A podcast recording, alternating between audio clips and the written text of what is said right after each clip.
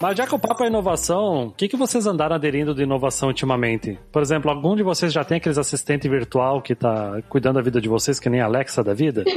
Sari já tá se matando de rir, meu Deus do céu. Eu já tô me matando, não por mim, mas porque tem alguém que tá em reunião e às vezes tá falando e a Alexa responde sozinho, né, Thiago? É. É. Sério? A Alexa tá controlando a minha vida aqui agora. Eu tô em reunião e ela começa. Daqui 15 minutos começa a reunião e ela começa a falar. Daí eu fico, Alexa, desliga. Eu uso a Alexa pra fazer a lista de compras. Alexa, não sei o que, adicionar a lista de compras tal coisa. Alexa, não sei o que. Vai esquecendo, a gente vai comprar alguma coisa, a gente vai esquecer. Daí, quando eu vou no mercado, eu só abro o aplicativo lá. Tá Nossa, lá o que preciso comprar. Que legal. Eu uso bastante o, o Google, né? O OK Google, né? Deixa eu olhar para meu celular aqui. Não, cara, fica quieto. Tem uma função incrível que as pessoas não costumam utilizar muito, que é me conte uma piada. Cara, é cada piada maravilhosa que ela conta. Eu adoro. E, a- e aquela voz de robô, né? Tipo,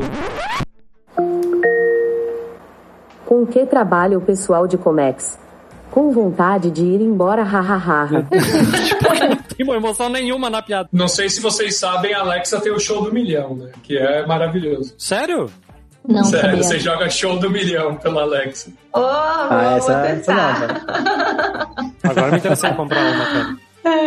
A minha veio na TV, na, na televisão, né? Veio o assistente é, numa TV nova ali, e aí a gente, a gente tá agora tem, tem usado ali, né? Tem testado por ali.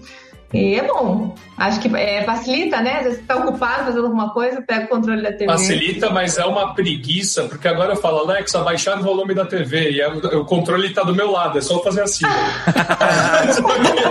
a gente vai se acostumando. No, no TikTok que tem, né, um perfil de um. Eu não lembro de que país que o cara é, mas ele pega assim, essas coisas, tipo, muito óbvias. Tipo assim, ah, vem alguém aqui e mostra uma coisa muito dele. Tipo assim, ah, essa aqui, vai você montou uma engenhoca pra abrir a garrafa. Dele pega aqui pra você ir. Ah, eu vi um cara que tava usando, tipo, uns lacrezinhos pra fazer um, um caneco, aí o cara simplesmente pegou o copo. Gente, você não precisa disso, tem que usar o copo.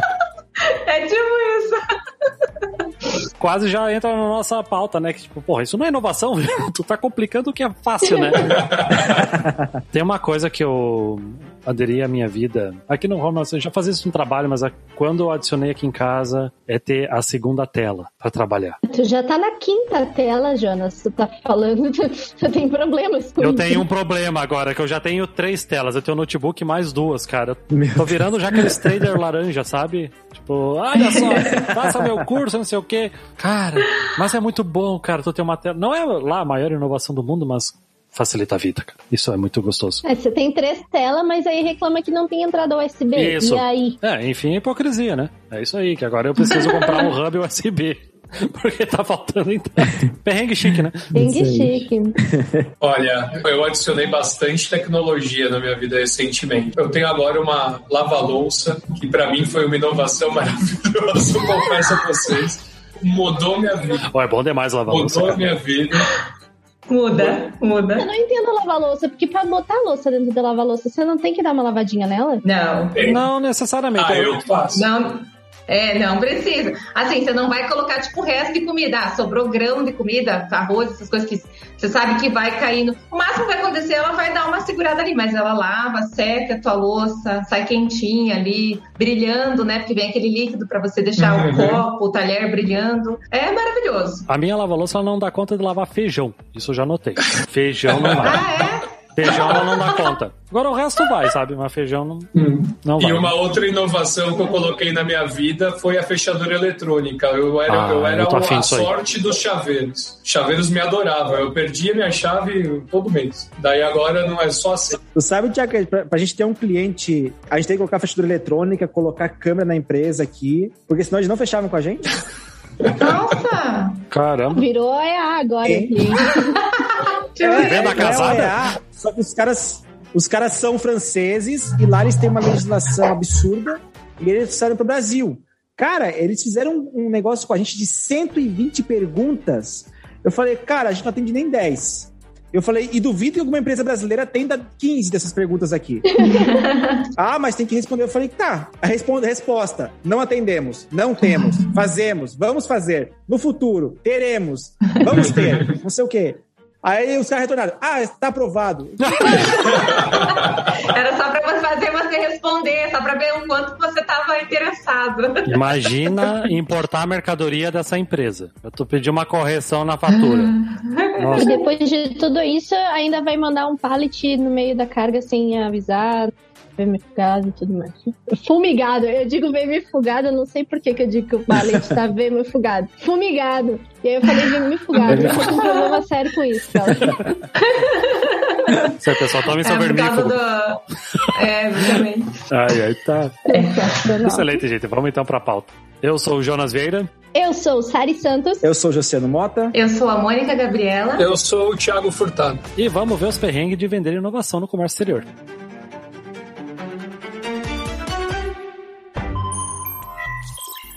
E para você que precisa daquele apoio para negociação automatizada de fretes nacionais e internacionais, tá aí a Chip to Chip, nosso apoiador, nosso parceiro para te dar esse suporte com uma plataforma especializada nesse tipo de negociação. Então vai lá chip2chip.com. O link também tá na descrição do episódio e em nossas redes sociais.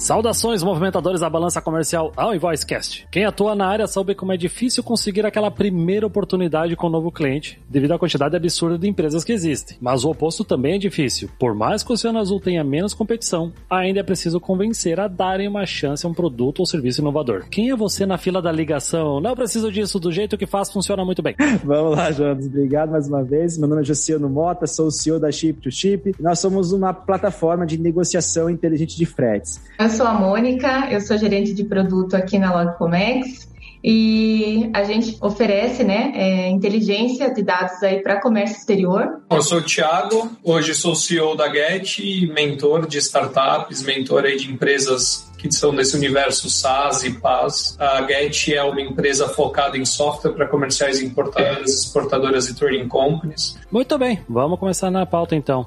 Bora. Existe uma grande pergunta que permeia o bastidores de questões relacionadas à inovação, que é aquela questão: o que, que de fato é a inovação? E o que, que não é inovação? Bom, eu acho que você pode considerar como inovação aquilo que realmente não existe ainda no mercado ou que ainda é pouco distribuído. né? É assim que a gente acaba categorizando isso. E quando a gente fala em inovação, a gente fala em agilidade, em transformação de Então, muitas vezes, a grande questão, né, que acaba ficando ali numa linha tênue é: eu estou de fato inovando eu só estou melhorando um processo? Só que não necessariamente essas mudanças elas são inovação, elas servem simplesmente para te deixar é, em linha com o que está acontecendo, né? Você tem que estar ali atualizado. Agora, quando você pega um, um, vamos dizer assim, uma onda, você surfa uma onda e você vê que aquilo ali é algo que ninguém viu, às vezes tá, tá na cara do gol, né? Tá ali para qualquer pessoa chutar mesmo a bola, mas você viu e você transformou aquilo em algo que dificilmente poderá ser, vamos dizer assim, copiado. Você constrói algo que é seu, que é único. Isso é inovação. Quando você enxergou além, além daquela passou a curva ali, você enxergou algo que é diferente, conseguiu trazer aquilo de novo, né, para tentar de alguma maneira agilizar e melhorar a vida das pessoas, isso é inovação. Sim, e tu falou duas coisas aí que são bem implicadas quando a gente fala de inovação. É não copiar. Isso é uma coisa que vai, vai fica na, na marca da, da inovação. O não copiar e o de entender a dor de fato. Esse processo de entender o que é inovação, eu imagino que você tem que entender muito de pessoa para inovar em qualquer coisa. E não necessariamente inovação é tecnológico, mas inovar é entender de pessoas. Eu acho que a inovação tem que resolver um problema, né? Isso, uma dor, né? Acho que a Sari colocou bem, bem, bem claro, assim. Toda vez que você estiver trabalhando, né, com teu negócio, você tem que se perguntar que problema eu estou resolvendo, que dor eu estou ajudando a, a, cuidar, a sarar, porque se você fizer essas duas perguntas e você não obter respostas para ela, provavelmente você está indo para uma linha aí que não é a mais adequada, né? Porque aí você acaba que, como eu estou na área de produto, a gente acaba tendo que validar muitas hipóteses, né? Primeiro que você tem que definir as personas. Então a Sari também trouxe algo que é bem importante, assim, você tem que conhecer o público que você vai atacar, quais são os desafios, quais são as ameaças, né? O que, que eles têm de dificuldade, de problemas ali que eles enfrentam no dia a dia. E aí como é que você vai oferecer uma solução para aquilo? Então primeiro você conhece, depois você testa hipóteses. Dessas hipóteses, elas nem sempre vão resolver um problema. Então você vai, vai apresentar e a pessoa vai dizer, ah, tanto faz, né? Então se a resposta é tanto faz, isso não é inovação. Né? Agora, quando você apresenta algo que, olha, isso eu te resolvo esse e esse problema, e você vê aquele brilho nos olhos, aí você encontrou a resposta correta. Tanto faz quase um questionário de 120 perguntas, né, Josiano? Mais ou menos isso, né? Mas é bem complementando até um pouco isso, né, que a Mônica comentou. Eu sempre digo, né, a gente não pergunta para um cliente, um possível cliente, o que ele quer, mas sim qual é o problema dele. E através desse problema dele, nós vamos criar uma solução que resolva esse problema. É, acho que esse é a principal inovação, né? Fazer algo que ninguém pensou ainda, ou que já pensaram e fazer melhor do que já foi feito. Criar formas de que isso aconteça, principalmente na área de comércio exterior, que a gente já trabalha há anos com isso, sabe que existe muito pouco inovação nos últimos anos nessa área. Não porque a área, digamos assim, haviam poucas empresas tentando inovar algo assim, mas eu acho que é muito mais porque poucas pessoas perguntaram para essas, essas empresas quais eram os problemas delas. Ficou tempo sem ter inovação justamente por isso. E agora as empresas estão se adaptando, entendendo o que é inovar, como inovar e a resolver problemas, que é o principal. É, mas é, o, o, mercado de, de Comex, ele, nos últimos anos, ele tem empresas, inclusive como a de vocês, a Long Comex e a, e a Chip to Chip, que entraram em, em, pontos focais, né? Se você pegar o histórico da, dos últimos 3, 4 anos do mercado de comércio exterior e inovação, muito microserviço, né? Então você tem todo o processo de comércio exterior e microserviços com dores pontuais que foram criando aí essas startups, essas inovações para trazer bastante uh, modernização do processo né, do, de, de Comex, a, a Ana da 4, lá com Flows, Idem, a gente acaba vendo uma, uma tendência do mercado de Comex aos microserviços. A Sari comentou junto com a Mônica sobre pessoas e, e a inovação é sempre para alguém, né? E a gente tem que tomar muito cuidado que a inovação não pode sair da nossa cabeça, né? Não estamos aqui como heads de áreas ou de empresas que tem uma, uma bela ideia um dia e fala, olha, vou inovar, vou criar um negócio que nunca ninguém fez. Se não é testado e aprovado pelo mercado, não dá. E tem uma, uma carreira carreira que começou muito forte no mundo de tecnologia chamado Research UX. Foi, uma evolução né, do, do UX, do UI para o Research UX. Esse cara ele tem o objetivo de estudar o processo dos clientes a fundo e entender como funciona isso. Né? A Get mesmo teve nos, nos últimos 12 meses quatro Research UX destinados a microprocessos para compreender a dor de fato em N clientes. E aí trazer algum tipo de inovação. Né? Antes era, era a dor específica de um cliente cliente que vinha, né, José e, e, é. O cliente falava, olha, eu preciso disso. Daí a gente ia lá e criava como inovação. Né? Inverteu um pouco, né? São as empresas inovadoras que têm o um comportamento inovador, trazendo profissionais para encontrar onde que está esse, esse gargalo. Então, para você conseguir vender, convencer uma coisa inovadora que realmente é inovadora, há muita resistência. Então, seria o principal perrengue de vender algo inovador o fato que ele briga para substituir algo já consolidado, algo que tá lá na zona de conforto? Tipo, poxa, meu, meu assistente aqui emitindo nota fiscal o dia inteiro em papel tá de boa, cara. Pra que, que eu vou fazer Big Data se eu posso deixar um, um guri aqui ligando o dia inteiro pros meus clientes para pegar os dados necessários? Pra que pegar dados? Dados é um negócio. pra que dados? Que isso? Eu tenho aqui 25 planilhas de Excel diferentes. Por que, que eu preciso da sua empresa? Nem Excel eu pago. Eu peguei pirata do Office. O que a gente mais encontra é minha planilha é a planilha mais top do mundo. Exatamente. Então, o que eu vejo no mercado é que o, o grande problema para vender inovação é o comportamento das empresas de comércio exterior pouco inovadores. Né? As pessoas elas não, não, não geram um ambiente inovador. Muito microgerenciamento, 2021, um, um microgerenciamento de processo. Pô, vocês participaram aí do LinkedIn, etc. Vários relatos de empresas de Comex que o gestor pedia para ligar a câmera, por exemplo, para ver se o cara estava tranquilo. Uhum. É, é, esse, essa cultura das empresas impedem que tenha um comportamento pensamento inovador. Né? É, ah, vamos vender um software. O software não vai resolver o seu problema se você não tiver uma cultura dentro de casa que permita que você faça. Né? O software ele vai eliminar algum esforço desnecessário, vai automatizar com custo-benefício alguma coisa importante, vai potencializar o tempo e o talento dos seus colaboradores para que eles possam inovar, né? produzir mais, né? fazer melhorias contínuas e por aí vai. É, pega, por, por exemplo, a Comics, o tempo que se leva, as pessoas mais gastam tempo produzindo, comprovando que trabalharam do que trabalhando. Então, pega um KPIs e dashboards e tomada de decisão a toque de caixa para pegar essa pessoa e, e, fazer com que ela pense, analise aquele dado e tome decisão. Chip to chip, a galera compra, é, compra frete, cota frete por sinal de fumaça, WhatsApp.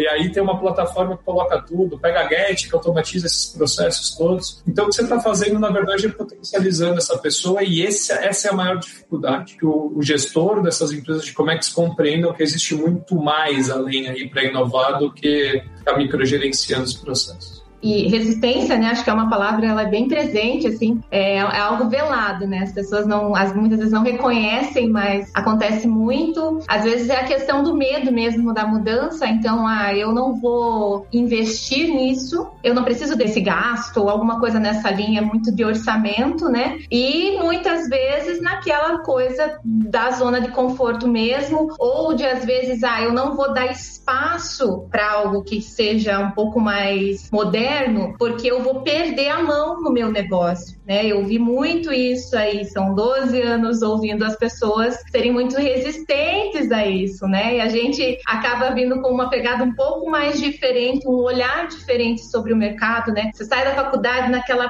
garra, naquela coisa, você é jovem, você quer entrar nesse mercado, você quer revolucionar. E aí você entra, né, vê a realidade e fala, meu Deus, onde que eu vim parar, né? Às vezes, sei lá, eu tô no, tô no museu aqui, não pode, só pode olhar. O computador da empresa que te dão tem Windows XP, né? Aquela tela de tubo. Isso. Não é?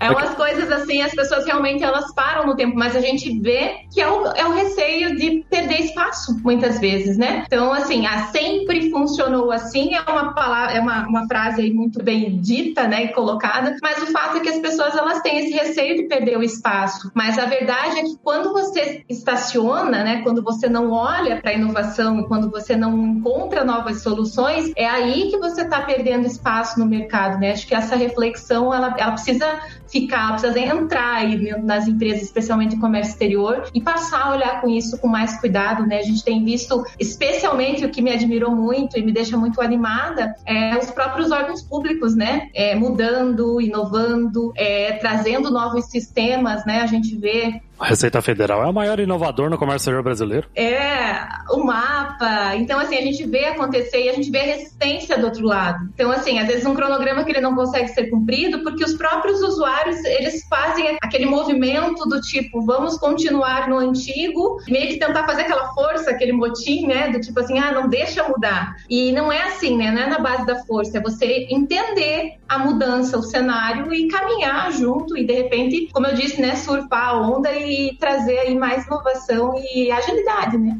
A, galera costuma reclamar de, de qualquer coisinha na hora de dar uma chancezinha pra inovação, né? Tipo, tá, vou dar uma chance pro teu sistema aí. E aí o cara vê qualquer problema, tipo, ah, agora não tem mais que fazer isso, isso e aquilo pra acessar, o cara já começa a criar resistência à toa também, né? Exatamente. Não, e engana-se que é a idade que determina se o cara é inovador ou não, tá? Porque assim, a gente acha assim, ah, a pessoa mais velha, a pessoa de mais idade não quer usar uma plataforma tecnológica. Eu tenho vários clientes aqui que são pessoas de 60, 65 anos que nos contrataram em questão de um mês, dois meses ali, fechamos negócios, estão até hoje. E tem pessoas de 20, 22 anos, 25 anos, ah, não, aqui é, é, não é azul esse botão, eu não gostei, eu já não quero mais, eu vou fazer de tudo para não estar aqui dentro. Eu falo, caramba, cara, o que, que tu tá fazendo aí? Tu não tem que estar nesse mundo, cara, pelo amor de Deus. Então, não é a questão de idade, é a questão, como o Thiago falou, a cultura. Hoje é uma pergunta no comercial que a gente faz, algumas pessoas não respondem, mas a maioria responde. Tipo assim, você já tem alguma startup aí dentro? Você já trabalha com alguma? Ah, trabalhamos com várias. No Comex, no Supply Chain, no alguma área, e tem alguma que você já, ah, trabalhamos com a e-commerce, já temos aqui a Get. Falei, ah, não, então beleza. Eu já aciono o nosso comercial, ele já aciona e fala assim, opa, esse cara aqui vale a pena a gente conceder, sei lá, um, um desconto a mais para fazer um contrato anual, dois anos, alguma coisa nesse sentido, porque esse cara aqui, a chance de dar problema é muito pequena. E exatamente isso acontece. São os caras que menos dão problema,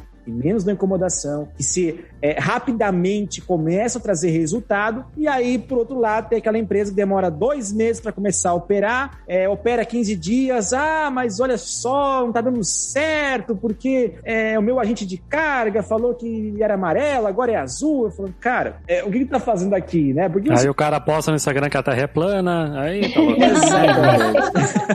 Mas eu, eu, concordo com você, viu, Josiano? Pra, é, hoje as maiores barreiras de inovação estão nos mais jovens. A gente percebe aqui que são solicitações ou, ou tendências um pouco fora, né? A gente brinca aqui que a geração Netflix, né? Que para eles é mais legal a briga entre Netflix e, e Amazon do que uma inovação coerente, correta, que vai realmente trazer algum ganho, algum benefício. Um outro ponto de inovação que para mim é difícil, é uma barreira que a gente encontra no mercado, é a gente compreender os fortes de empresa, né?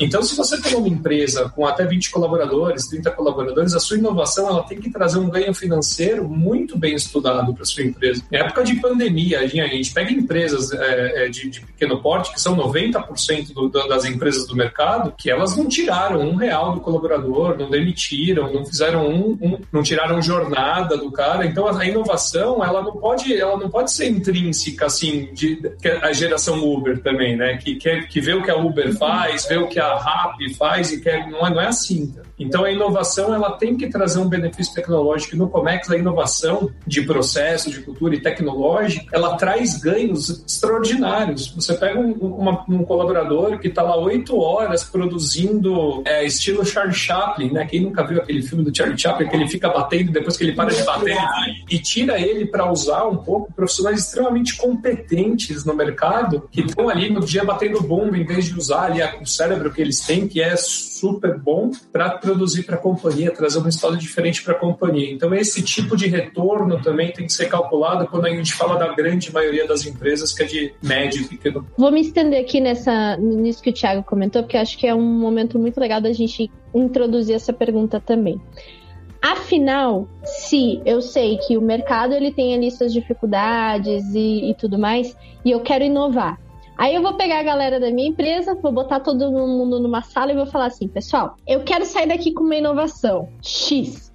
Deixando aquele vácuo, aquele momento que todo mundo vai falar mal do chefe, aquele momento que todo mundo vai sair pé da vida, daqui mas o gestor ele tem essa, essa liberdade, essa consciência do momento certo de inovar. E aqui eu vou deixar minha pergunta: qual é o momento certo, qual é o momento ideal para inovar e como que a gente estimula a inovação? Já seguindo isso que vocês comentaram que isso vai vir de dentro para fora, como que eu vou estimular essa inovação? A principal questão aqui é você entender se aquela empresa tem a dor que você resolve. Então, você vai criar uma inovação, se você quer vender para aquela empresa, você tem que comprovar primeiro que aquela empresa, que você realmente vai solucionar algo para ela. A partir desse momento que você soluciona algo, que você fala, não, realmente eu posso ajudar essa empresa, eu vou pegar esse problema e transformar ele em algo muito maior que talvez eles não tenham visto dessa forma ainda. Dá um exemplo aqui: cotação de frete. Ah, é algo simples, eu faço por e-mail, assim é sábio. Quanto dinheiro você deixa na mesa por mês? Você tem ideia? Ah, não tenho ideia de quanto deixa na mesa. Eu mostro pro cara, olha, você deixa aqui em média de X a X reais que poderiam ser negociados de forma melhor. Você não precisa mudar teu fornecedor para fazer isso. Você faz da mesma forma que você faz hoje, usando uma tecnologia para resolver esse problema. Então, a gente começa a mostrar com dados os problemas que a gente soluciona, e aí o cara fala: caramba, eu realmente preciso disso na minha vida, eu realmente preciso disso para solucionar um problema que eu tenho aqui. No meu, no meu ponto de vista, eu não vejo que existe um momento ideal, mas sim a partir do momento que aquela solução que você está conversando, ela realmente resolve uma dor que você está buscando naquele momento no mercado. Assim como é o caso do Thiago, né? Pessoas fazem lá tudo via manualmente. Eu, eu, eu Jussiano, fui na empresa um ano atrás, antes de começar a pandemia, mais um ano, um ano e meio, que são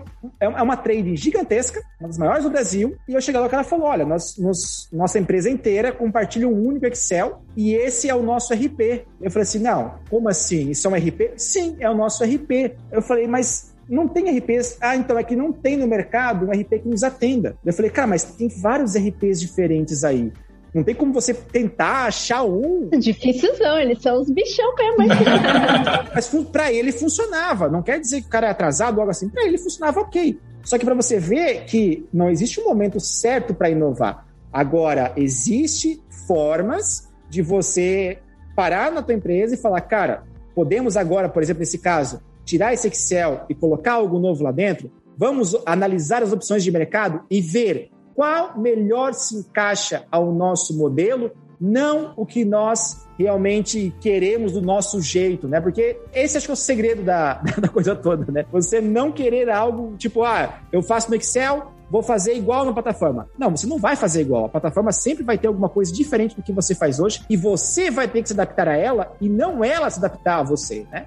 Alguma coisa até dá para adaptar, né? Alguma coisa até é possível é. adaptar, né? Mas também não, não dá para abusar, né? Mas essa é a grande mudança da inovação. Antes as empresas gastavam milhões no software para fazer do jeito que o cara pensou lá, né? Daí tem um cidadão que pensou num processo XPTO lá e falou: esse é o melhor jeito do mundo. A empresa foi lá e gastou 3, 4 4 milhões. Eu venho de um mercado é, do início da minha carreira, eu fiquei 7 anos no implementador SAP, Oracle, etc. O cara tinha as ideias mirabolantes, mas porque ele tinha 20, 30 milhões para gastar, daí o cara, esse cara o que ele ia fazer? Ele saía da empresa, vinha outro com uma outra ideia mirabolante e vinha mais 20, 30 milhões. E as empresas de tecnologia mamaram nessa teta aí por muito tempo. Fora que aí você cria um, um, um Frankenstein, né? Eu, eu costumava dizer que é assim, chega no momento que o sistema ele, tá, ele não, não aguenta mais. Você vai criando aqui perninha, vai colocando um espacinho aqui. Quando você vê, você criou um monstro e você tem que pôr tudo aquilo abaixo e, e reconstruir. Então, é essa coisa de se adaptar, né, de entender onde o seu processo se encaixa, é o caminho ideal, né? E não fazer o contrário. Claro que tem muitas empresas que também acabam optando por fazer as soluções dentro de casa, né? Não acho que isso seja ruim, acho que isso, isso é também uma forma de inovação, só que o cuidado e a cautela de realmente fazer algo muito amarrado e de repente você não conseguir acompanhar as mudanças de mercado,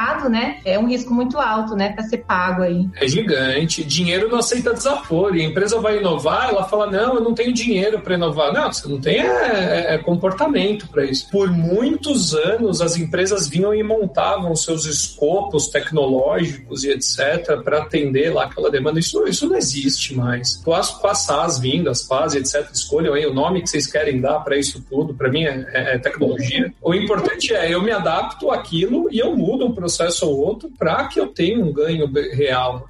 Eu queria adicionar nesse assunto, porque assim, dando até um, uma experiência própria, quando é que eu senti a necessidade de inovar, e nem tanta pegada da pesquisa tecnologia, mas assim, é quando eu via um problema sendo recorrente, ou um risco sendo recorrente. E aí, é, cara, a pessoa que tá trabalhando, ela tem que parar de deixar de ser um robô humano que só processa, parar e pensar como é que eu posso melhorar isso, como é que eu posso tornar esse processo mais seguro. Dando até um exemplo bem realista. Teve uma das empresas que eu trabalhei, era todas as importações, era feita através de drawback, tá? Então, Drawback é dinheiro pra caramba. Drawback, como é que funciona? Você recebe um saldo do governo te autorizando a importar tanto com aquele benefício. E a gente controla por Excel. A gente controla por Excel, controlava, tipo, duas vezes por semana eu vou lá acessar o sistema para ver como é que tá o saldo. Vou lá acessar as licenças de importação para ver se foi registrado no ato concessório correto. Até que chegou uma hora que eu falei, gente, já deu problema aqui, já deu problema ali. Porque se você, se você utiliza um ato concessório errado, já trava a importação. Aí eu falei, gente, nós precisamos investir em alguma coisa para reduzir esse risco. Se a traz uma importação na indústria naval, significa que é uma embarcação que está parada,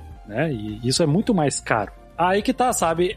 A gente tava identificando um problema que tá se tornando recorrente, tipo, não era uma coisa de vez em quando. Gente, como é que a gente pode fazer para melhorar isso aqui? Quanto é que isso vai custar pra gente? Mas o quanto é que isso vai nos proteger, sabe? Então eu acredito assim que a inovação vem da necessidade de resolver um problema ou de se proteger de um problema. Né? Para você identificar uma dor, a primeira coisa que você tem que fazer é ter uma empresa, eu, foco nisso, uma cultura inovadora. Se você depende só dos heads da sua empresa para pensar em solução, você tá na roça, você, você, você se lascou. Então, é, quando a gente pensa em inovação, a gente dá autonomia para colaborador, a gente deixa eles pensarem, deixa eles trazerem ideias. O Spotify trouxe essa versão de squads hoje das empresas, mas o que, que é, o que está por trás disso? Está por trás as pessoas ajudarem na, na, tomada de decisão. Mas o que, que acontece ainda muito no Comex? Porra, a gente vê aqui, vai, o Luciano, Mônica, vocês estão aí no dia a dia, a gente vê. O cara ele quer tomar decisão para a empresa dele e usa o famoso termo top-down. Eu contratei, eu mando eles usarem. Não vai usar Esquece. Atropelar o processo, né? Da- Daquela coisa de atropelar e de, ah, de achar que as pessoas não estão se movimentando para. E pegando essa linha também de, de colaboração, né? De, de, de ter essa cultura de inovação. Eu, particularmente, assim como a Sari falou, né, na questão de marketing, eu olho muito para produto. Então, a gente tem muito, eu tenho muito essa visão de, né? Minimizar os erros, né? Então, assim, validar o máximo de hipóteses possível, porque a hora que você entrega algo para o mercado, ele realmente tem que trazer o retorno que estava esperado, né? Ou realmente esperar aquilo.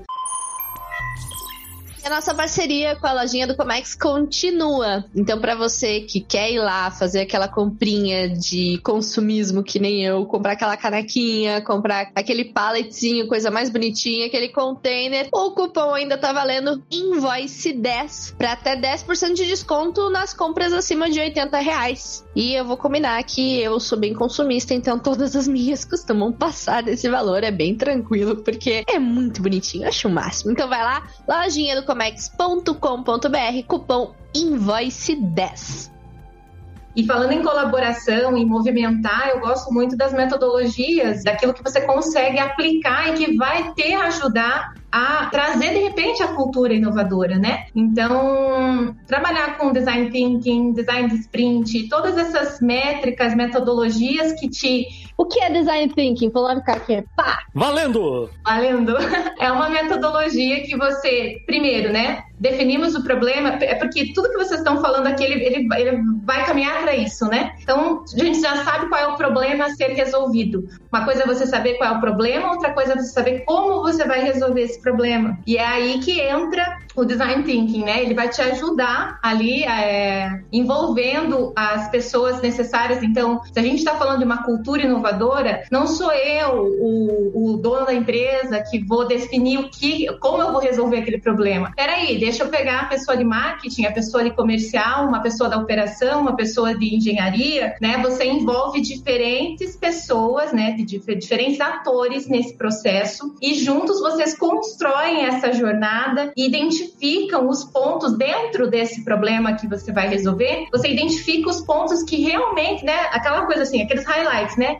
Ó, isso aqui chamou atenção. Talvez seja uma maneira e você, resumindo aqui, você faz um brainstorming daquilo, né? Todo mundo ajuda construindo isso. É um processo aí que normalmente ele dura cerca de cinco dias, né? Quando você vai, quando você tá com um projeto ali, com uma proposta a se fazer, você gasta aí um pouco esse tempo para isso. E no final, now você sai com as hipóteses e com um protótipo da tua solução. E aí você vai a campo. Então, assim, ah, pegamos uma empresa, vai a campo pelo menos para validar isso com de três a cinco empresas, né, usuários ali, para ver se aquela tua solução é válida. Aí depois você bota isso para rodar. É uma maneira que você tem que se precaver de não lançar qualquer coisa, né, como eu venho falando aqui desde o começo, que não vai resolver nada, que não vai trazer nenhum tipo de retorno, né, que realmente não vai ser inovação. Então eu gosto de, além de gente entender qual é o problema, como você vai fazer para resolver esse problema, né, envolvendo o máximo de pessoas aí que for possível, né, para você expandir mesmo, né, expandir as ideias, né, trazer mais, mais soluções. Olha que legal que a Mônica falou. Ela falou que ela teve uma empresa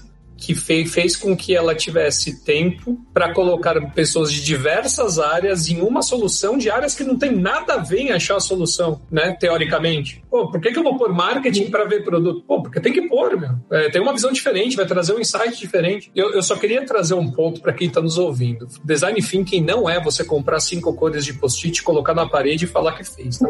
Ah, Exatamente. mas eu tenho um outro aqui, ó. Gente! O que eu já vi de processo de design thinking que é mais colorido do que de verdade, mas você coloca três pessoas da mesma área com o mesmo estilo de pensamento para resolver o mesmo problema que não traz uma visão nenhuma e não valida com o cliente porque falou não, é assim, eu conheço. Pô, quantas empresas falam, ah, mas eu estou há 25 anos no mercado, eu conheço. Não, você não conhece porcaria nenhuma, parte por esse princípio. Depois você vai e valida com o mercado. No Comex a gente é um pouquinho desse ego que é muito presente, aí vocês que estão aí nesse mercado sabem mais do que eu. Sempre tem alguém um pouquinho melhor que o outro, né? Então, se, se você tira um pouquinho desse aí, começa a ouvir a sua equipe, dá autonomia para sua equipe e permite errar. Erra. Não, não no BL, tá, gente? Não é pra errar o BL, a DI. é isso que a gente tá falando, tá? Errar de inovar, não do É, processo. com- vir com uma nova ideia, tentar uma viabilidade. É isso que a gente tá nas hipóteses, né? É, isso. Exatamente. Se você acha que você vai inovar e acertar de primeira, pô, não assim. Você vai errar pra caramba. Mas assim, permita errar. Permita. Aí vai, uma hora você encontra uma solução que ninguém tem. E um exemplo até disso, a ideia da Chip to Chip, por exemplo, começou em 2016, né? E a gente foi acertar em 2019. A gente demorou três anos para acertar. Por quê? Porque ela não tinha no que se espelhar, não tinha quem copiar ou fazer algo semelhante. Então a gente foi a campo pesquisar. E vou dizer, é difícil a pesquisa. A pesquisa em Comex é muito difícil. Eu sempre falo assim, as pessoas são sempre muito bravas. Parece que assim, acorda de manhã doida com o mercado, não, não, não queria ter acordado nesse inferno. Mas é assim, o Comex, gente do céu. Eu era muito assim. Eu não posso negar. Eu era pistolaço. Pera, Jonas, tu é, vamos combinar uma coisinha aqui. eu tô muito mais de boa hoje, cara. Não, hoje você me conheceu na época mais pistola. É. né? Hoje eu tô bem. Pistoleiros do Comex. Mas é, cara, o pessoal é bravo. O pessoal acorda de manhã cedo já bravo. E até entendo, né? Porque, caramba, é tanta bucha pra resolver que tu não tem como ficar feliz, né, cara? Ainda mais que a bucha nem é tua, às vezes. Nem tem culpa daquilo, mas tá resolvendo. E aí tu pega esse, esse pessoal e, cara, liga pro cara nove e meia da manhã, ou liga às cinco da tarde, liga qualquer horário que você ligar. E o cara tá falando, cara, tô fazendo uma pesquisa de uma plataforma de cotação de frete internacional. Cara, me liga daqui a dois anos, me liga daqui a seis meses, cara. Não tenho tempo. E nego vai lá e aciona no, CR, no CRM lá. Entrar em contato em dois anos. Tem, é real, eu já presenciei. E é um Excel esse CRM, né? E, e, na verdade já começa por aí, né? Você não tem essa abertura, você acaba não tendo essa abertura porque realmente é um mercado muito crítico, né? Vamos dizer assim, vamos chamar dessa maneira, crítico. Exatamente. Então, assim, demora dois, três anos você errando, errando, errando, e aí chega um momento que você fala assim: caramba, o mercado começou a aceitar isso daqui. E a gente teve essa percepção quando começou a ter um monte de gente de carga, os clientes cadastrando, os agentes falando: não, tá legal, poxa, pra nós é bom. Do outro lado, os clientes falando: nossa, pra nós também é bom. E aí a gente só vai direcionando, criando features melhorias para justamente atender os dois lados e deixar o negócio fluir. Mas a pesquisa inicial, a Log Comics eu conheci desde o começo também. Nossa, o pessoal passou muito perrengue para chegar onde chegaram hoje. O, o Thiago eu conheci um pouco depois, mas também o Thiago tá sempre passando perrengue para colocar uma coisa nova lá. Os caras, mas cara, funcional para nós, cara, por que eu tô fazendo dessa forma diferente? E fala assim, cara, porque isso é inovador, isso é uma coisa. Eu vou falar uma coisa que eu vi num grupo de WhatsApp, eu só não vou falar qual é. Teve um cara que falou: não, eu quero, eu quero, eu quero um follow-up digital, porque daí o meu cliente acessa todos os processos dele. Daí teve o cliente que respondeu lá: não, eu prefiro por e-mail, eu não vou acessar porra nenhuma. daí o cara faz uma baita inovação pro cara ter numa tela todos os processos. Ele falou: não, me manda por e-mail, eu quero que você me avise, eu não vou ficar acompanhando, não tenho. Eu falei hoje que citei uma publicação do Jonas, inclusive, que eu fui lá dar minha contribuição, né, sobre alguma coisa que a gente estava falando de comunicação. Oh, obrigado. E o pessoal super na defesa do e-mail. O e-mail é o, é o melhor amigo, porque eu tenho como comprovar, né? Eu falei assim, gente, será que as pessoas não conseguem perceber que sistemicamente você também tem condições de comprovar coisas, né? Não é só o e-mail, que, porque parece que é só aquilo que você pode ver, né? Só aquilo que é palpável. Pegando esse gancho, inclusive, perceba assim que é um mercado que se você não tem algo para mostrar, então assim, olha, eu consigo, eu não, não só não estou falando, eu consigo resolver esse problema, como eu estou te mostrando como eu vou resolver esse problema. É a grande sacada, é uma coisa que eu já reparei, assim, se você não tem algo visual, esquece, você não consegue abertura de maneira alguma. É mais Uhum, difícil. uhum. Quero adicionar que você tá falando que a galera é muito pistola na hora de, de responder questionário e tal. Eu lembro uma vez que eu tava num estaleiro, que aí tinha um cara, eu, eu não lembro nem que empresa que era, tava ligando pra um comprador do estaleiro, só que o bicho tava, na- assim, na insistência, tipo, ô, vamos fazer uma pesquisa rapidinho aqui pro telefone pra mim. Aí o cara fala, ah, liga semana que vem. E ele ligava semana que vem. E aí na outra semana, liga semana que vem. Ele ligava, ligava até que uma hora o cara conseguiu, né? Tá, tá, vamos fazer logo isso. E aí a primeira pergunta, como é que é o nome da empresa de vocês? Estaleiro não sei o que, não sei o que. Aí a segunda pergunta, o que que vocês produzem? O cara falou, bicicleta. A gente faz bicicleta. O que a gente faz aqui? O cara tava muito pistola. Eu, olhei, eu que sou grosso, assim, eu olhei assim, cara, calma, cara. Calma, relaxa. Eu só respondi o questionário rapidinho, cara. a Mônica, tipo, ela deu uma- um belo exemplo, porque assim, tu tá pedindo uma pesquisa, mas você tá mostrando que isso tem um objetivo que vai te entregar alguma coisa. Agora, quando a pessoa vem com uma pesquisa fria, aí a pessoa, tipo, o que, que eu ganho com isso? Porque assim, a gente tá trabalhando, já tá cheio de coisa pra fazer, a gente não quer desperdiçar o tempo com um monte de coisa, porque, convenhamos, não é só uma pessoa pedindo pesquisas, tem muita gente que tá pedindo isso, pedindo um tempo da gente, né?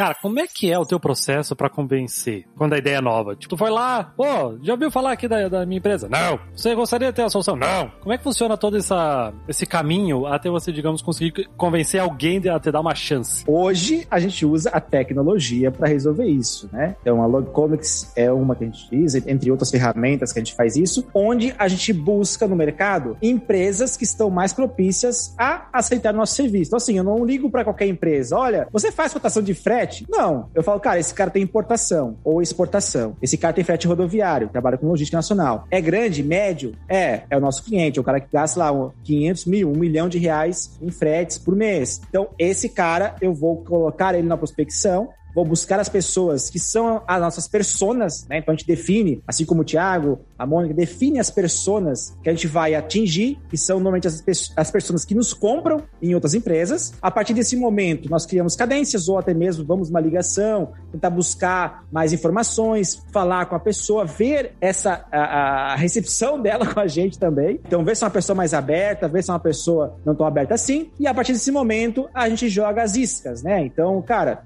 Olha só, como é que funciona o processo hoje? Você acha que pode melhorar? Existe algum processo que você já utilizou para fazer isso? Não fiz? Cara, então eu sou uma solução que resolve isso daqui. Faz sentido para você a gente bater um papo e eu te explicar como é que eu vou ajudar você a reduzir X reais por mês da empresa? Faz sentido. Aí a gente vai lá e marca uma reunião e vai até o processo da venda. Tem clientes, eh, leads, a gente chama de leads, né? Leads que a gente vai conversar e que o cara já é fechado. O cara fala: não, não, faço no meu Excel, meu Excel aqui é maravilhoso. Ele é, já, ele é quase um sistema. Eu ouço assim, ele é quase um sistema. Conte C, soma C, é quase um sistema. É quase um sistema. Eu falo assim, cara, então beleza, legal, bacana. Mais pra frente a gente conversa. O que, que eu faço? Eu vou nutrindo esse cara através do marketing. Então o meu marketing vai lá. Você hackeia ele e deleta o Excel dele. Nossa, Jonas. Nossa, Jonas. Tá dando muito Batman. Não, eu já nem preciso fazer isso, porque se ele acha que o sistema é. Se o Excel é o sistema, ele automaticamente vai tropeçar sozinho. É só esperar o computador dele queimar, né? Que nem isso a gente fazer.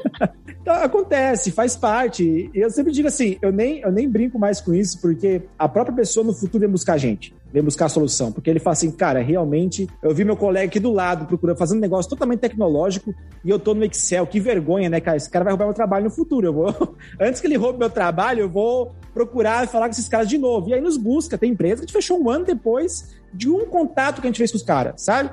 Outros que a gente nutriu, o cara mandou vários webinars, é, é, artigos, é, inclusive artigos de alguém chamado Jonas aí. Falando de gente pistola no comércio exterior. Eu lembro de um post do Jonas falando: pô, recebi um e-mail que o cara falou que me pesquisou. Pesquisou porcaria nenhuma. Ele não aguentava mais assim. Tá louco. A revolta do comercial do Jonas ficou registrado na história, vocês não estão entendendo. A gente tem isso no nosso coração. É guardado. verdade. Você sabe que durante a, a pandemia, muitas empresas tiveram essa transformação aí de inovação no processo de venda. E aí, meu amigo, você usa aí Spin, Aaron Ross, aí, receita previsível, venda desafiadora, outbound, inbound, SEO, SN, você usa o raio que o parta aí para você conseguir. SMS. Você tem N estratégias de acordo com o teu, o teu perfil, com o teu investimento, com o teu fit, mas a Accenture fez uma publicação em janeiro desse ano colocando as seis maiores tendências de inovação. E duas delas estavam voltadas à jornada do cliente e jornada dos seus colaboradores. E a palavra usada era empatia. Você sabe o que falta no mercado inovador hoje para vender inovação? Parar de tentar vender e começar a ajudar. De fato de verdade. E não, e não com aquele processo de não, eu estou ajudando. Isso aí é um papo de guru, papo de, de, de gente. Tá cheio de blog aí, de texto blog aí de vendedor que vai te falar a fórmula mágica. A fórmula mágica é empatia, é querer ajudar o cara de verdade. Né? Na Get a gente fala não pro cara, não vou te vender porque você não precisa. Eu tenho 18 módulos, o cara fala, quero tudo. Fala, não, você vai gastar dinheiro à toa. Isso é o sucesso do cliente, né, cara? É, eu ia falar bem isso, é a experiência, né? É o quanto você vai atrair e realmente atingir atender a expectativa daquele cliente. E isso de ter empatia, de se colocar realmente no lugar de quem está com o problema, né? Como você poderia fazer para resolver, de certa forma você não só ajuda quem está recebendo essa solução, como você também se ajuda, você ajuda o meio que você está. Porque é aquilo, falamos muito sobre, ah, né, muitas vezes algumas empresas estão um pouco mais aqui. Eu já estive em posições, né, e comentei aqui, ah, estamos aqui em evolução, mas tem uma classe que não está lá ainda, que não chegou. Então não tem como você bater de frente,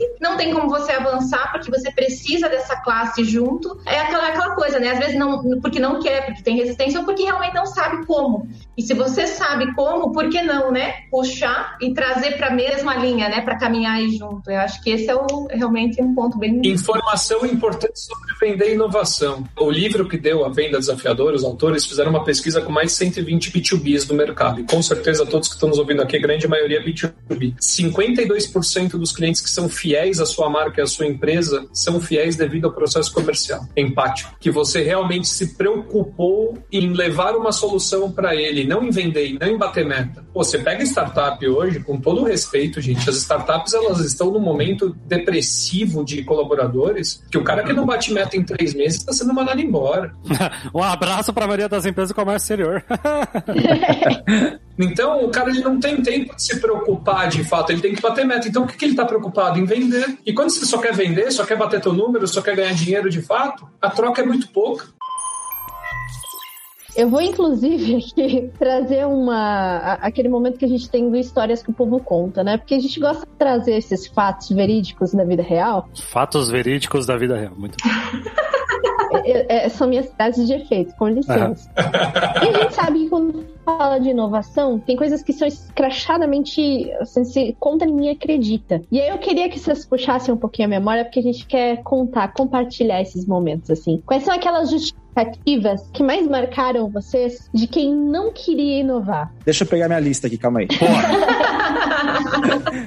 tem uma lista grande, tem uma lista grande nisso aí. Mas principalmente, eu acho que a principal desculpa ainda são as ferramentas atuais, o que ele já usa hoje, o que ele fala assim, cara, por que, que eu vou sair do meu e-mail para usar uma plataforma? Esse eu acho que é o principal, né? Assim, por que eu vou sair do meu Excel para usar essa solução? Coisa nesse sentido que o cara faz um comparativo com o que ele tem hoje com o que ele, o que ele vai ter. E aí a gente já aprendeu a dar respostas para isso, né, muito educadamente, mas ao mesmo tempo assim, já entendendo que esse cara não vai fechar com a gente. É perda de tempo esse cara aí, porque ele realmente é uma coisa que a pessoa que muito pensa... educadamente você manda ele longe, né? É, porque assim, ó, eu vou ficar batendo uma pedra que não vai furar nunca, não adianta. Então assim, eu prefiro, cara, não é o momento, né? Vamos, então, cara, eu, realmente eu acho que o meu teu Excel é bom. Você acha que não tem que fazer, infelizmente, como o Thiago falou. Eu não empurro venda, porque é o seguinte, beleza, eu vou vender pro cara hoje, o cara vai usar a plataforma, vai ter uma péssima experiência, porque vai ter um prejuízo e não um lucro com aquilo ali, e vai sair fora daqui a dois, três meses, pagando multa ou não, vai falar mal da minha empresa ainda para alguém. Então, o que a gente faz hoje? Cara, eu só te vendo se realmente tem um fit com solução, se realmente eu vou te ajudar. Ah, não vendeu tanto não bateu a meta, dane-se, mas pelo menos eu não estou empurrando pessoas aqui dentro, empresas aqui dentro, e que depois vão criar um falar mal, ou vai inventar alguma história, ou vai fazer tudo para sair, sabe? Então vai dar uma incomodação tão grande. Daqui dois, três meses você perdeu esse negócio, né? Que você gastou ali um esforço, né, para conquistar e não, não, trouxe esse retorno, né? Exatamente. Então, é, essas são desculpas normais que a gente vê no mercado. Algumas inventam umas histórias. Eu tenho uma história de um o cara começou na época dava teste. Conta, conta, conta, conta. Vai, é, é, o que a gente conta, conta, conta, conta. Essa história é bizarra, história é bizarra, mas eu vou contar. Pior que é, é uma empresa grande, não é uma empresa pequena. Mas o que aconteceu? A pessoa começou a usar, a gente fez na época que fazia teste, então a empresa começou a usar. Deu três dias, me ligou no telefone particular. Olha, eu tô muito bravo com vocês porque vocês expuseram meus dados para um monte de agentes de cargas. E agora eles estão ligando lá para o meu shipper na origem e falando com ele diretamente, querendo embarcar minhas cargas. Aí eu falei assim: como é que é a história? Que eu não entendi. O que, que tem a ver uma coisa com a outra? Um agente do Brasil com um agente lá de fora? Não, porque eu quero que tire meu nome urgentemente dessa plataforma, que não sei o quê. Eu falei: olha, vamos lá, vamos entender o teu problema. O que, que aconteceu? Ah, aconteceu que o cara lá fora, um, vai, três agentes de cargas lá fora, falaram com o meu shipper. E que eu nunca tive esse problema e que agora que eu usei a plataforma aconteceu. Eu falei, olha, primeira coisa, você nem, fala, nem fechou a carga com ninguém. Por que, que um agente de carga vai falar com o teu shipper para embarcar essa carga se você nem fechou com ele? Qual que é a motivação dele? E aí a gente foi buscando a informação e eu fui né, ajudando ela ali a pesquisar e tudo mais. A gente chegou na conclusão. O que aconteceu? Ela tinha os agentes de cargas dela, era uma outra carga, ou seja, ela contou na plataforma um Xangai Navegantes, era uma carga de, da Índia para navegantes. Então, assim, era um outro país, uma coisa nada a ver com a outra. O que, que aconteceu? O agente de carga dela, que ela tinha fechado, não tinha espaço. Então, o que, que ele fez? Ele procurou outros agentes lá na origem, e esses agentes de cargas ligaram pro shipper dela falando: Olha, quando é que essa carga vai estar pronta? Para eu saber aqui, para eu ver se eu consigo um espaço para você. Então, assim, ela criou todo um enredo, ela fez um show, porque ela tava com. Novelesco.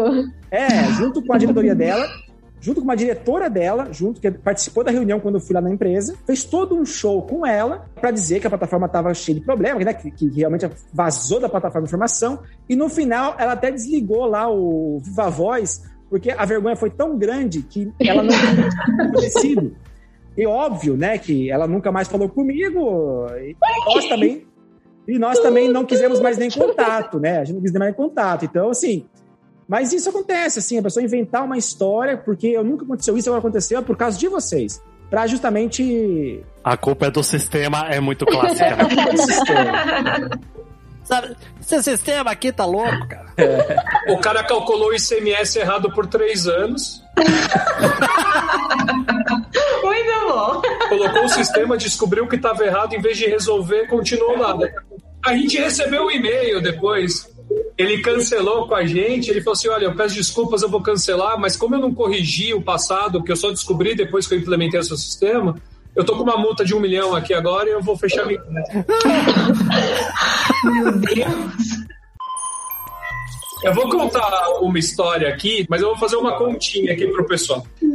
Tem um cara que custa 5 mil reais por mês para você. Então, vezes 1.7 vai dar 8 pau e meio de custo para você. Aí ele não tem a Log Comics, por exemplo. Vou te usar de um exemplo, tá? Daí ele ficou lá, ele perdeu 5 dias dele só para produzir a porcaria do relatório. Então, dividido por 22, ele custa 386 por dia, né? 5 custa isso. Ele perdeu, ó, vezes 5 vezes 5 ele te custou, em uma semana, dois mil reais por mês para produzir aquela porcaria daquele relatório. E você está falando que é caro, porque o maior clichê que tem é que inovar é caro. Ele já te custou dois pau por mês para fazer aquilo, e às vezes é errado. Porque tá lá, tá no erro humano, pô, coitado, o cara é bom pra caramba, mas você vai ficar mandando ele ficar preenchendo a porcaria da, da coluna do Excel, ele vai errar. É. Só erra quem trabalha, né? Pô, eu já errei várias vezes. eu fiz um budget. Eu lembro que em 2018, eu ainda usava Excel na Get, eu fiz um budget que eu falei que eu ia transformar a gente no Uber. Eu errei a porcaria da vírgula. Eu, do nada, nos tornamos uma empresa de um bilhão. Mais tarde. Então, gente, é, é, vocês viram que é uma continha rápida. Ah, mas a nota fiscal, cotação de frete, é, é, tomada de decisão, que é o mais importante. Tudo se já se gasta dinheiro. Agora pega esse tempo e põe a pessoa para pensar. Pronto, você inovou. Uma coisa tão simplesinha, você já inovou. Comportamento, cultura, etc. e uma última, eu prometo. Eu fui em uma empresa que o, a conversa entre a área de comércio exterior e financeiro era uma caixinha. Sabe aquelas de médico? Não, coloca assim pra, pra, pôr o próximo paciente? Ele imprimia os, as contas a pagar do Comex e colocava numa caixinha escrito contas Comex. O financeiro pegava esse papelzinho e digitava uma a uma, assim, ó, no banco pra pagar. tá, tá todo mundo sem palavras. choque. Você acha que assim, eu tô um pouco, um pouco em choque aqui com, com a questão a gente levou o consultivo pro lado errado, né? Consultivo. Pior que eu, tive, eu passei por uma empresa, já faz uns bons anos isso, que aí tinha essa, esse negócio também, tipo, ah, quanto é que vai custar essa importação aqui, Jonas? Ah, a nossa previsão de custo de importação é lá seus 30 mil reais, vamos falar aqui. Aí eu precisava de aprovação da minha superior, aí eu precisava de aprovação do gerente de projeto, eu precisava de aprovação do gerente de produção e precisava de aprovação do gerente geral. A caneta, papelzinho indo pra lá e pra cá, sabe? Papelzinho indo pra lá e pra cá. E aí evoluiu o negócio. Ah, agora nós vamos aprovar tudo via sistema. É tudo aquela turma, mas é via sistema. Ai, que bom, né? Então acabou o papel. Não, não, o papel tem que continuar. É pra dar double check, né? Não pode dar erro de informação. Adoro quando a inovação vem acompanhada de vamos continuar no manual pra ver se ele não vai estar errado. E, sabe, e eu, e eu consegui mudar isso na empresa, colocando menos gente pra aprovar. E sabe como é que eu fiz isso? Eu peguei o tempo que eu levava pra aprovar um, um custo desse e o tempo que eu levava um frete aéreo de Singapura até Navegantes. E o frete aéreo levava menos tempo. Nossa. E aí? Essa papelada aqui, né, sabe? gente, vocês estão demorando mais que um frete aéreo de Singapura, gente. A que eu gosto muito, que marca minha vida de uma maneira ou de outra, foi porque eu entrei no Comex para fazer cálculo manual, né? Cálculo da armazenagem, tudo manual. Naquelas calculadorinhas com bobina, Ah, sim. Nossa. empresa de grande porte, tá? Terminal. E aí o cara tinha que me ligar, eu fazia na calculadorinha, porque eu, né, eu aprendi daquele jeito ali. Aí o cara pegava o que eu falei pra ele por telefone, ia até o banco, pagava no banco, corria lá com o ticketzinho do banco e ia e fazia esse trajeto. Aí a gente evoluiu pro e-mail, né? Não, agora eu não posso mais falar porque você tá entendendo errado. E aí às vezes você fala que eu falei, eu não falei esse valor, aí você paga errado, aí atrás do processo, vamos por e-mail, que você imprime meu e-mail e leva lá. Até que o meu caminho se cruzou com o do Helmut, que inclusive a empresa na qual eu trabalho hoje é dele, né? E lá atrás ele fez ali uma. Enquanto eu calculava na mão, eu mandava para ele, ele programava e transformava isso em sistema. E foi ali que tudo começou, né? Acho que o meu grande boom com tecnologia foi quando a gente se cruzou lá há 10 anos atrás. Ah, que legal. É, o que mais me impressionou nessa minha trajetória de 10 anos de terminal ali foi a resistência dos usuários com relação à documentação, principalmente, né? A gente está falando muito em sistema, em adquirir soluções, mas o fato é que eu comecei a questionar a necessidade de alguns documentos físicos, porque para mim, né, papel, não preciso nem dizer aqui questão de meio ambiente e tudo mais, que já é uma outra pauta, mas vamos falar também na agilidade de você estar no seu escritório e de você não precisar vir até mim só para trazer esse papel, porque ele não tem necessidade. E aí aquela coisa do tipo assim, ah, mas é porque sempre foi assim, a receita, então tá bom, eu vou lá na receita vou perguntar. E aí vai lá na receita, precisa? Ah, não precisa. Pois hoje, a partir de hoje, você não precisa mais vir aqui. Um abraço, bye bye, fica no seu escritório. E aí, claro, eu entendo também, né, que as pessoas acabam sendo pegas de surpresa naquele sentido de, ah, mas eu tenho uma pessoa só para fazer isso. Anos depois, de praticamente 100% do processo estar automatizado, eu recebo na empresa, eu estou trabalhando, recebo na empresa um grupo de 10 despachantes com uma pauta pronta. Não, nós estamos aqui reivindicando que vocês obriguem o importador a apresentar esse papel físico, porque nós precisamos disso para nos manter. É claro, né, gente? Eu entendo algumas questões, só que, de novo, né? Você tem um problema. Será que você está resolvendo esse problema da maneira correta? Tá resolvendo pra eles, né? Exato. Então é nessa hora, acho que a fala do Thiago ela é muito pertinente, porque teve uma, uma questão apelativa do tipo, ah, são famílias, a gente vai perder emprego. Eu confesso, assim, que a forma, né, como as pessoas arquitetaram aquilo para tentar resolver, ela é tão fora, assim, né, que, não, vamos lá, vamos bater lá na porta e pedir para voltar como era em... Primeiro que inovação não perde emprego, gera emprego, né? Porque você começa a ter mais resultado, a sua empresa cresce e você contrata mais. Então achar que você vai perder o emprego por causa de tecnologia, pelo amor de Deus, né, gente? Vai, volta para 1990, vai ver Rei do Gado. Nossa. Ah, ah, é, eu, eu fico meio louco com isso, Maledei Tabernazzi, né? Que ele falava. A- As referências de novela condenam a idade, né, cara? Outro ponto, um abraço pro Helmut aí, que tá fazendo um trabalho formidável aí, virou, virou um mestre Jedi aí da, da- do comércio exterior. Um abraço para ele. Se você perguntar para o cliente se ele quer aquilo, ele vai responder sim. Então, quando você vai inovar, não adianta você falar, você quer isso? Ele vai falar, quero. É a mesma coisa que você, se perguntar para você, você quer que eu entregue as compras na porta da sua casa? Quero. Para quê? Para que que você vai usar isso? Qual é o intuito disso? Então provoca também o cliente, provoca as percepções para trazer inovação. Porque se a gente quer tudo, mas a gente não sabe para que vai usar. E inovação só é útil se utilizada, senão ela só vira um enfeite.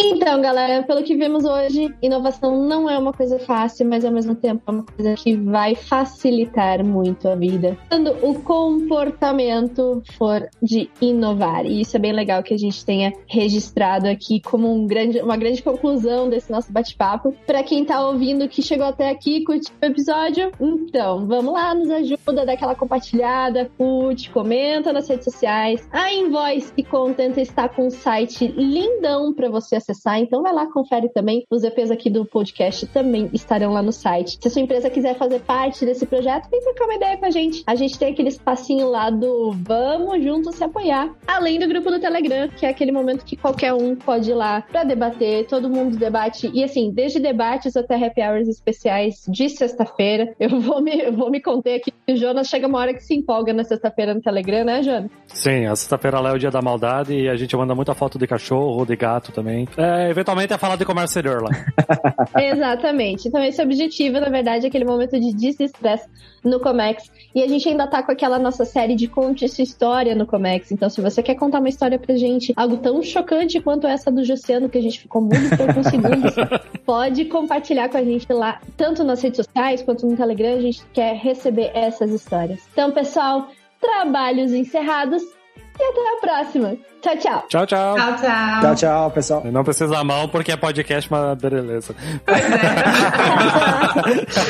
o hábito, né? Tchau.